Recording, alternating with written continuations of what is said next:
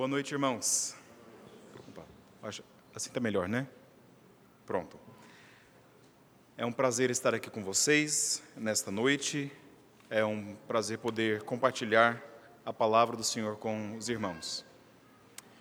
Vamos abrir nossas Bíblias em 1 Coríntios capítulo 1. Primeira carta de Paulo à igreja dos Coríntios, capítulo 1. E eu lerei do versículo 1 ao versículo 3.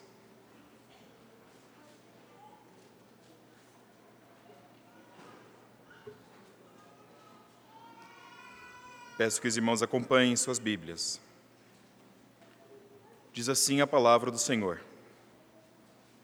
Paulo, chamado pela vontade de Deus para ser apóstolo de Jesus Cristo, e o irmão Sóstenes, a igreja de Deus que está em Corinto, aos santificados em Cristo Jesus, chamados para ser santos, com todos os que em todo lugar invocam o nome de nosso Senhor Jesus Cristo, Senhor deles e nosso, graça a vós outros e paz da parte de Deus, nosso Pai, e do Senhor Jesus Cristo. Vamos orar? Pai, nós te agradecemos pela tua palavra, te agradecemos, Pai, porque até mesmo nesses pequenos versos de saudação de Paulo, nós temos ainda a palavra inspirada que vem não do apóstolo Paulo apenas, mas da tua boca. E que esta palavra não foi apenas escrita à igreja de Corinto, mas também foi escrita à igreja presbiteriana Peregrinos. Também foi escrita a todos aqueles que invocam o nome do Senhor Jesus. Então, neste momento, nós invocamos este nome, Deus. Nós nos colocamos diante do Senhor e pedimos que o teu Espírito venha a iluminar a tua palavra para o nosso coração. Em nome de Cristo que nós oramos. Amém. Irmãos, primeiras impressões são importantes, não é? é? Eu acho que o apóstolo Paulo entendia muito bem isso. Nós, hoje em dia, temos uma ciência inteira que, que estuda somente isso, somente a questão de primeiras impressões. Como é que as pessoas formam primeiras impressões? Quais, as, quais são os elementos de uma primeira impressão que são importantes para alguém? É, como que nós construímos né, o nosso arcabouço aqui do que, que nós pensamos acerca de, um, uma pessoa? E, de acordo com essa ciência, não sei, né, não sei se é muito verdade, mas eles dizem que no primeiro décimo de um segundo você já forma a maior parte das suas impressões sobre uma pessoa ao conhecer aquela pessoa. Você não precisa ouvir a pessoa, você não precisa é, conversar com aquela pessoa. Já naquele primeiro décimo de segundo, você já tem a maior parte das primeiras impressões e, e futuras impressões que você terá daquela pessoa. É claro, isso pode mudar, mas é, é muito interessante como que Deus criou o cérebro humano para fazer uma coisa assim. Agora, Paulo não tinha acesso à ciência moderna para fazer isso, mas ele sabia muito bem. Primeiras impressões realmente são importantes. Ele entendia muito bem a importância de uma saudação, que é o que ele faz aqui nesta, nesses três versículos que nós lemos. E muitas vezes nós, quando lemos a Bíblia, pulamos esses versos. Né? A gente lê e fala assim, não, tudo bem, ele está falando oi. E continuamos para o restante da, da epístola. E realmente, Paulo está dizendo oi, mas ele diz oi de uma forma bem interessante, bem especial, e de uma forma que já é, está ministrando o Evangelho ao coração, tanto da igreja naqueles dias, quanto nosso hoje em dia. Então, eu queria parar e meditar nesses três versículos aqui, porque realmente existe uma subversão da expectativa de, de uma saudação comum. Nos dias antigos, nos dias de Paulo, normalmente você não escrevia uma carta, hoje em dia a gente também não escreve carta, né? mas é, não escrevia uma carta como aprendemos na escola, pelo menos, a escrever carta. Não é, é caro fulano de tal, aí nesta, você vai escreve a sua carta, depois lá no finalzinho coloca o seu nome, coloca a data, o local. Não é assim. É, naqueles dias, como que eles faziam? Como você, o papel era muito caro, você escrevia, papel, papiro, né? Escrevia então ali o seu nome, a fulano de tal. Então, é o, seria o remetente, o segundo elemento ao destinatário e depois uma palavrinha grega. Eu sou professor de grego lá do Fabrício, então vou ensinar a primeira palavra grega que todo o pessoal lá no seminário aprende. Here. Here. Oi. Here, certo? Então eles faziam isso, eles escreviam é, Paulo, a igreja de Corinto, here. Isto era normal, olá. Né? Essa era a forma normal de escrever uma saudação. Se você escrevesse muito mais longo do que isso, você estava gastando, entre aspas, ali, tinta à toa. Mas não, claramente, Paulo não escreve aqui à toa. Então, o que está acontecendo aqui? Não é capricho de Paulo. O que, que Paulo quer que a igreja entenda? Ele está dizendo para eles: olha, a primeira impressão que eu quero da minha epístola para vocês é que o Evangelho deve orientar todas as suas vidas, ou toda a sua vida, certo? A primeira impressão que eu quero da minha epístola a vocês é que o Evangelho deve orientar toda a sua vida. É isso que Paulo está dizendo, nesses primeiros três versículos aqui. É por isso que ele escreve tanto. Nós consideramos bem curtinho, mas era muito para quando você está acostumado a dizer só no, no WhatsApp ali, bom dia, tudo bem? E depois continua com a sua mensagem. Né? Então, é isso que Paulo está fazendo aqui. Ele quer orientar a igreja em Corinto a novas normas de agir entre os crentes. Aqueles que foram transformados pelo Evangelho também têm relacionamentos novos, têm uma forma de falar diferente, têm uma saudação diferente a fazer um ao outro. E, e a pergunta que eu tenho para os irmãos esta noite, e para mim também, como é que o Evangelho deve orientar a nossa vida? Nós vemos isso nesse texto aqui. Em cada um dos versículos, Paulo vai nos mostrando algumas coisas diferentes, algumas formas diferentes em que o Evangelho deve orientar a nossa vida. Em primeiro lugar, no versículo 1, nós vemos que o Evangelho deve nos orientar pelo chamado de Deus. Depois veremos no versículo 2 que o Evangelho deve nos orientar a uma identidade santa. Em terceiro lugar, no versículo 3, veremos que o Evangelho nos orienta à reconciliação em Deus. Então vamos dar uma olhada nesses três pontos aqui. Em primeiro lugar, o Evangelho deve orientar a nossa vida pelo chamado de Deus. Vamos ler de novo o versículo 1. Paulo, chamado pela vontade de Deus para ser apóstolo de Jesus Cristo, e o irmão Sóstenes. Então, isso aqui é aquela parte do remetente. Lembra que normalmente o remetente é só o nome. O que a gente esperaria ver no primeiro século ali seria Paulo, só. Ou talvez, no máximo, Paulo e Sóstenes, certo? Mas não, ele escreve. Paulo escreve mais várias coisas aqui, chamado pela vontade de Deus para ser apóstolo de Jesus Cristo, e o irmão Sóstenes, não, não diz apenas e Sóstenes, mas o irmão Sóstenes. Cada palavrinha aqui é cara. Alguns artigos é, dizem que nos tempos ali de Paulo, uma folha mais ou menos de um tamanho A4 de papiro, papiro era um material comum, custava entre duas e cinco dracmas. Ah, mas o que é uma dracma, Danilo? Dracma era o que um soldado é, ganhava por dia de trabalho. Então era um pouco mais do que um salário mínimo. Se o salário mínimo aqui a gente pensar que é R$ 1.300, fazer a, uma divisão aí de 22 dias de trabalho por mês, você ganha quanto por dia? Mais ou menos uns 60 reais.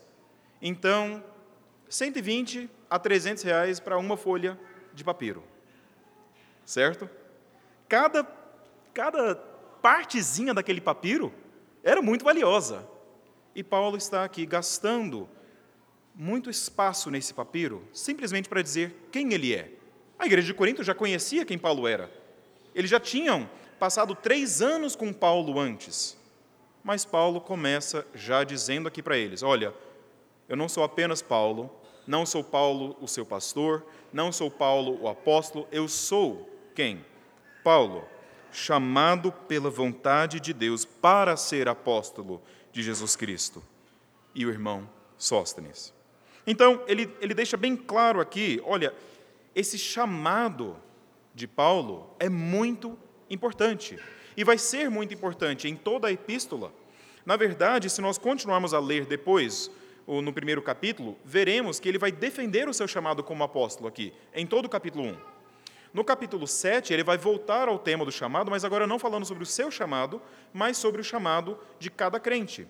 E vai dizer como é que você vive o seu chamado diante das, é, dos desafios do mundo, certo? Então, o que, que Paulo está fazendo aqui? Olha, por um lado, Paulo está sendo bastante ousado. Ele está dizendo assim: Olha, eu sou apóstolo, eu sou chamado por Deus, eu tenho a autoridade para falar com vocês. Por outro lado, ele também está sendo bastante humilde, porque ele está dizendo: o meu chamado vem de Deus. Ele não vem dos homens, não vem de, é, de, de uma vontade minha. Eu sou chamado por Deus. A, a minha vida é controlada por Deus. É Deus quem determina o que eu faço e o que nós devemos fazer, não nós. Então, já nessas primeiras palavras aqui, Paulo está antecipando muita coisa que ele vai desenvolver no restante da epístola, mas também nos ajuda também a orientar o nosso próprio pensamento, certo? Muitas vezes nós começamos a pensar sobre o chamado de Deus na nossa vida. Eu vejo vários jovens aqui, é, poucas cabeças grisalhas, algumas sem cabelo, algumas calvas aí, mas tudo bem, eu estou chegando lá também, então não tem problema. É, mas eu vejo vários jovens aqui, e muitas vezes a pergunta do jovem é: qual que é o chamado de Deus para a minha vida? E que, o que, que a gente quer dizer com isso? Como é que eu posso usar a vontade de Deus como uma bola de cristal para determinar o meu futuro? Não é? Não é isso que a gente pensa que é chamado? Ah, chamado é aquilo que Deus predeterminou para a minha vida. Meus irmãos, não é bem isso que Paulo está chamando de chamado aqui, não. Veja que o versículo 2 de novo, é, ele vai dizer o seguinte: vocês são chamados para ser santos. Eu quero focalizar aqui na palavra chamados, depois a gente vai focalizar na palavra santos, mas ele, ele diz aqui: olha, não é, o ser chamado por Deus não é se você é chamado para ter um trabalho A ou um trabalho B, se você é chamado para doar para as missões X ou para é, gastar o seu dinheiro com a sua família de uma forma Y. Não é se você é chamado para ter três ou quatro filhos. Não é se você é chamado para morar em BH ou mudar sua família para Portugal. Não é isso. O que ele está dizendo aqui é: olha, eu sou chamado por Deus. Mais tarde no capítulo 1, abram suas Bíblias aqui no versículo 26. Ele diz assim: Irmãos, Reparai, pois, na vossa vocação. A palavra vocação aqui é exatamente a mesma. Reparai é, no vosso chamado, na vossa vocação, certo? Reparai, pois, na vossa vocação, visto que não foram chamados muitos sábios segundo a carne, nem muitos poderosos, nem muitos de nobre nascimento. Pelo contrário, Deus escolheu as coisas loucas do mundo para envergonhar os sábios, escolheu as coisas fracas do mundo para envergonhar as fortes. E Deus escolheu as coisas humildes do mundo as desprezadas, aquelas que não são, para reduzir a nada as que são, a fim de, de que ninguém se vanglorie na presença de Deus. Então, nós não somos chamados para nos vangloriar, porque toda glória pertence a Deus. Somos chamados, portanto, para glorificar a Deus. Esse é o chamado do crente. O chamado do crente não é uma bola de cristal para adivinarmos o nosso futuro. O chamado do crente é, em qualquer situação, como é que você vai honrar e glorificar o nome de Jesus? Como crianças, vocês, como filhos, como filha, como é que você vai glorificar a Deus, vai honrar a Deus? Uma coisa, eu posso já te dizer, obedecendo aos seus pais, certo? Outra coisa, na escola, como é que você se comporta? As pessoas sabem que você é crente? Sabem que você acredita em Jesus? É isso que nós somos chamados a fazer. Não apenas as crianças, mas os alunos, os, os pais. Você que talvez trabalha em como desenvolvedor de software, não sei qual que, qualquer que seja o seu trabalho, como dona de casa, como motorista, o seu trabalho a sua vocação é, em primeiro lugar, não a uma coisa, não a um lugar, não a um emprego, não a um cargo. O seu chamado, em primeiro lugar, é uma pessoa, a pessoa de Jesus Cristo, e de honrar e de glorificar a Ele. E é isso que Paulo diz: Eu fui chamado pela vontade de Deus para ser apóstolo de Jesus Cristo. Eu fui chamado para honrar a Deus nesse cargo. Sim, ele tem um cargo, ele foi chamado a uma coisa específica aqui, mas o foco central do chamado é o quê? É Deus quem chama, é Deus quem determina, e eu estou aqui para honrar e para glorificar a Deus na minha situação. Certo? Então, a primeira coisa que nós vemos nesses versículos aqui é que nós somos chamados a, a orientar, em primeiro lugar, a nossa vida pelo chamado de Deus. O Evangelho, então, nos ajuda a orientar a nossa vida pelo chamado de Deus. Em segundo lugar, no versículo 2, somos chamados a orientar a nossa vida a uma identidade santa. Vejam aqui de novo, versículo 2: A igreja de Deus que está em Corinto, aos santificados em Cristo Jesus, chamados para ser santos, com todos os que em todo lugar invocam o nome de nosso Senhor Jesus Cristo, Senhor deles e nosso. É, poderíamos continuar lendo, mas eu, eu quero focalizar nessas palavras aqui. É estranho, não é? Que Paulo vai dizer aqui: vocês são santificados em Cristo Jesus, mas também são chamados para ser santos. É um pouco estranho isso, não é? Ele. Ah, bom, é ainda mais estranho quando você continua a ler a epístola aqui à, à igreja de Corinto e nota algumas coisas particulares da vida uh, das pessoas ali da igreja de Corinto. Você tem pessoas que eram orgulhosas, você tem pessoas que eram jactanciosas, você tem pessoas que rejeitavam a liderança de Paulo, a liderança de Apolo, a liderança de Pedro, apóstolos, certo? Rejeitavam a liderança deles. Você tem pessoas que eram gulosos, que na ceia do Senhor comiam mais do que deviam e outros não conseguiam comer.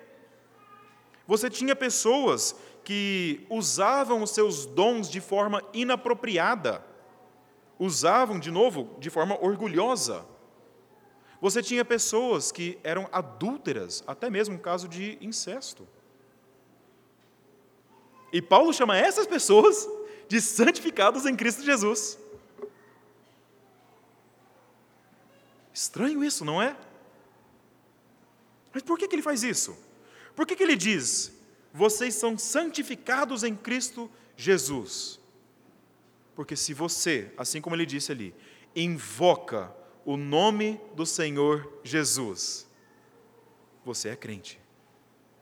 Eu acho que nós estaremos muito surpresos no céu de ver quem está ali do nosso lado. É, mas o, o ponto central dele é o quê?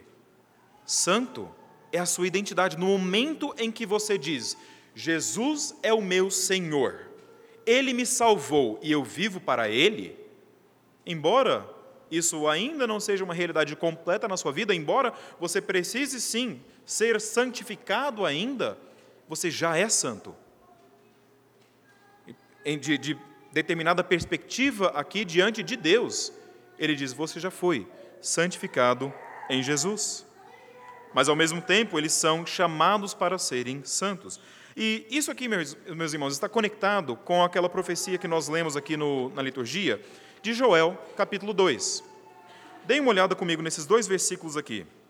O versículo 16 diz assim: Congregai o povo, santificai a congregação, ajuntai os anciãos, reuni os filhinhos os que mamam, sai o noivo da sua recâmara e a noiva do seu aposento. O que ele está dizendo aqui?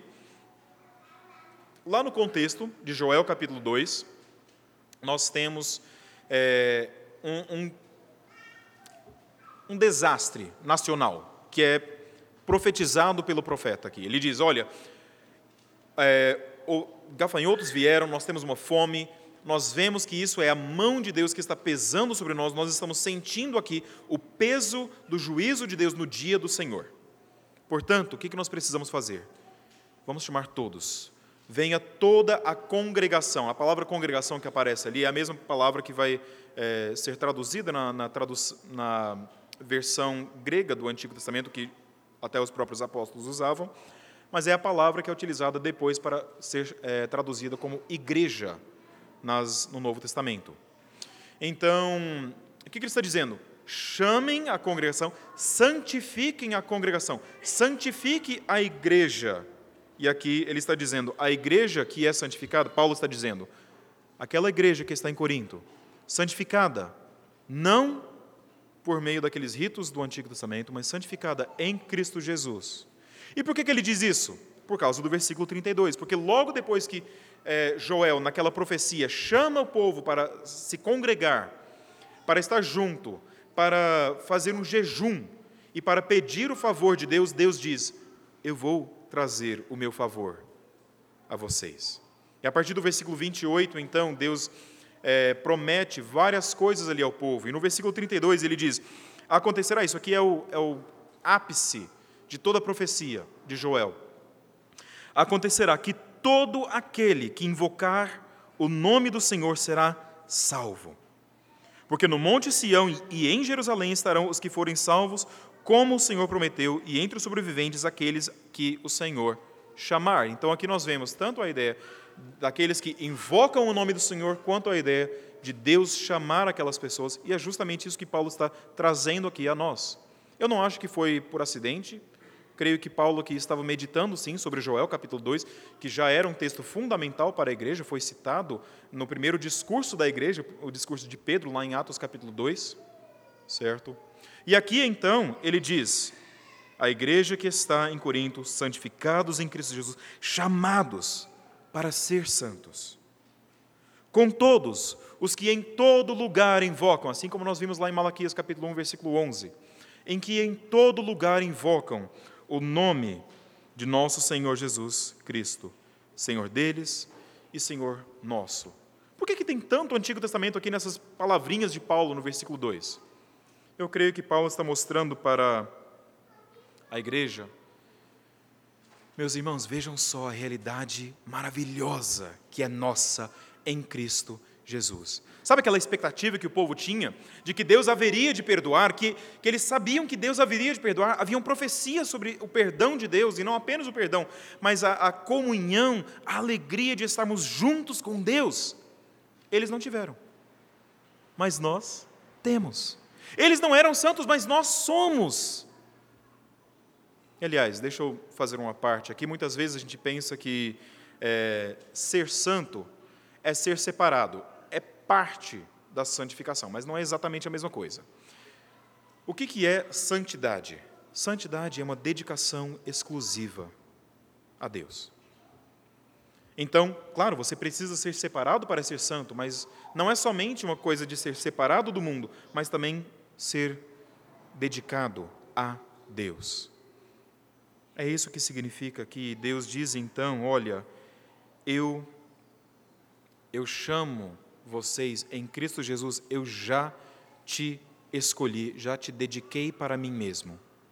Mas ao mesmo tempo você é chamado para ser santo, a, a conformar a sua vida à lei, aos padrões de Deus e de levar todo pensamento cativo a Cristo de dizer: olha, eu sei que em Cristo, não importa quem eu fui, não importa nem quem eu sou, é claro que eu preciso crescer em santidade, mas não importa quem eu sou, eu já sou santo, já sou dedicado a Deus. Preciso crescer nessa santidade então. Preciso ver se as minhas amizades demonstram essa dedicação que eu tenho a Deus. Preciso ver se aquilo que eu faço no meu tempo livre é algo que agrada a Deus, demonstra essa dedicação. Preciso ver se a forma em que eu me relaciono com os meus irmãos e irmãs na igreja é uma forma santa. Preciso ver se no, no meu trabalho os meus colegas sabem que o meu propósito central é de agradar a Deus. Oriente a sua vida a uma identidade santa. E deixa eu dar uma, uma dica aqui, bem prática, de uma forma que você pode já fazer isso no dia a dia. Todo dia você lê a palavra de Deus? Você lê com a sua família? Escolha um tempo, não precisa ser de manhã. Eu prefiro de manhã, eu gosto de começar o dia assim. Pode ser no almoço, pode ser na janta, pode ser depois, pode ser antes de dormir. Escolha um horário em que todos estão juntos e diga: Nós vamos ler a, palavra de Deus. Dedique 10 minutos para a leitura da palavra, não precisa ser muito tempo, nem, nem, nem tudo isso. Dedique 5, 10 minutos para a oração. Dedique 5 a 10 minutos, isso é uma coisa que muitas vezes nós não fazemos, para meditar na palavra de Deus. A Bíblia nos chama a fazer isso. Medite sobre aquilo que você acabou de ler. Como é que eu estou vivendo isso no meu dia a dia? É, estamos tentando implementar isso em casa. Até recentemente a gente apenas lia a Bíblia, conversávamos um pouco sobre a Bíblia e orávamos. Estamos começando a implementar um tempinho de silêncio lá em casa para meditar na Bíblia.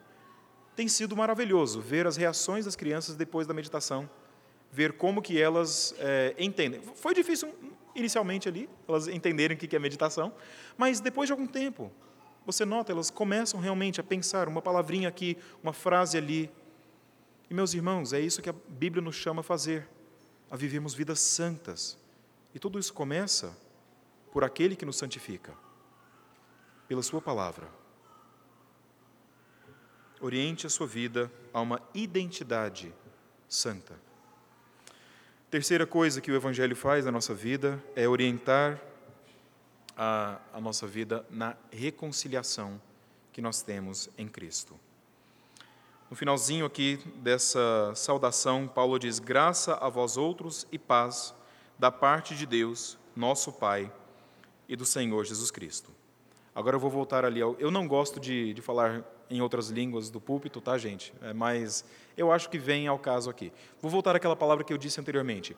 Jeré, certo? Jeré é oi, olá. Paulo diz charis. Ele não diz jeré, ele diz charis. Ele muda bem levemente ali a palavra. Em vez de dizer oi, que é o que você esperava ler numa carta, ele diz graça graça a vocês. Por quê? Olha, em vez de dizer, vamos imaginar aqui, é, caro João, imagine que você está escrevendo aqui ao João e você diz, João, comprado pelo exorbitante preço do sangue de Cristo. Tudo bem? Certo? É isso que Paulo está fazendo aqui. Ele está dizendo o nosso relacionamento não é apenas um relacionamento de um ser humano a outro ser humano que está dizendo oi, que diz eu sinto falta de você. Não. Ele está dizendo nosso relacionamento é por aqueles que foram transformados pela graça de Deus.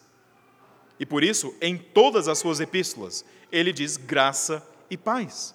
Ele não diz here, mas sempre charis. Não diz olá, mas sempre graça. Nós vivemos debaixo da graça de Deus.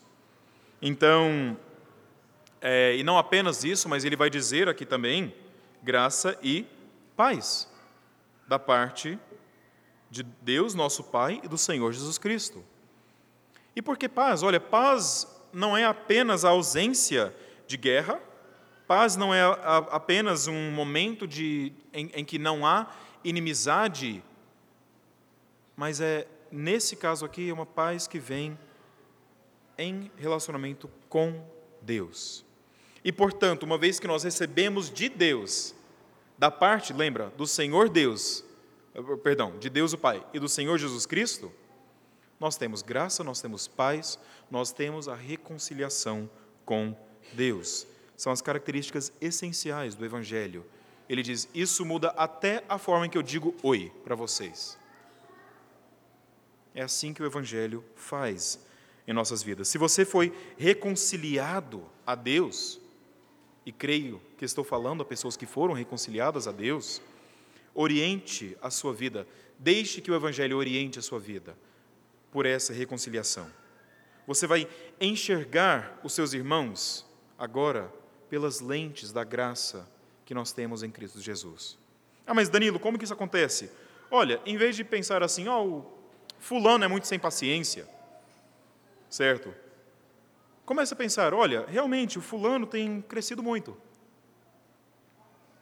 Eu vejo a graça de Deus na vida dele, eu vejo como que Deus tem transformado a vida dele ao longo desses meses que eu conheci já. Ah, mas a Beltrana é muito calada. Você já foi e tentou conversar com ela? Converse com ela e, e talvez você possa dizer assim: Olha, conversei com Beltrana e descobri que ela tem um dom para, para falar, para ensinar crianças. Ah, mas o Cicrano é muito controlador. Toda reunião que a gente tem aqui na igreja, ele sempre tenta controlar. Olha, você já conversou com ele, já, já viu que talvez o Cicrano é aquele que está sempre presente em todos os trabalhos da igreja? Abra os seus olhos para enxergar os seus irmãos e as suas irmãs como Deus enxerga, através das lentes da graça de Deus. Porque aquela graça que te transforma é uma graça que você também deve viver. O relacionamento vertical que nós temos com Deus implica necessariamente num relacionamento horizontal que nós temos com nossos irmãos e irmãs. Aqueles que. É, é, e, aliás, é justamente isso que Paulo está fazendo aqui com a igreja de Corinto ao chamá-los de santificados em Cristo Jesus, ao dizer que eles são também chamados para ser santos, ao chamá-los de irmãos, a despeito de todos os pecados que ele sabe que estavam acontecendo na igreja. Será que nossos olhos então estão abertos para a graça, para a paz de Deus em nossas vidas, nas vidas dos nossos irmãos? Permita que o Evangelho reoriente a sua vida pela graça e pela paz do Senhor Jesus.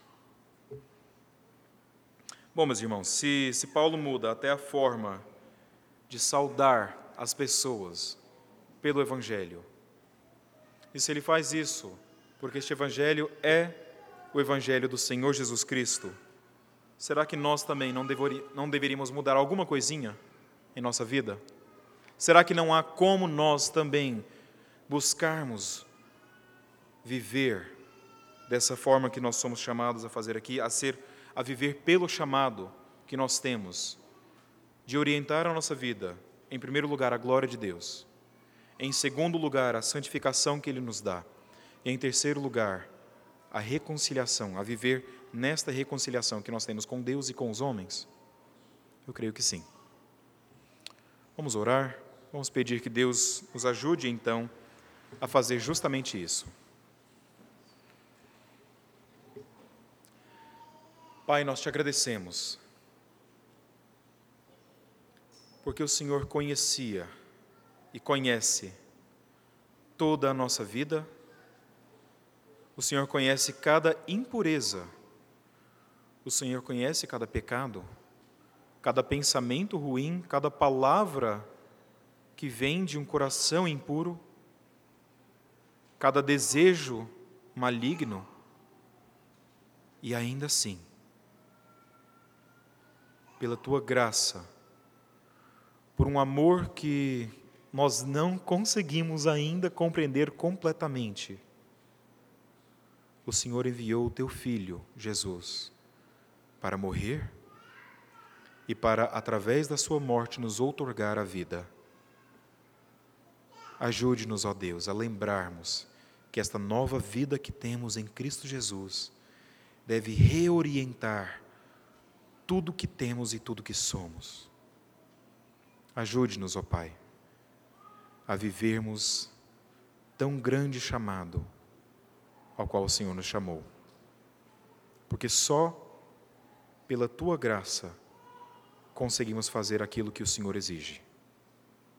Assim, no nome e no poder do Senhor Jesus que nós oramos e te pedimos essas coisas. Amém.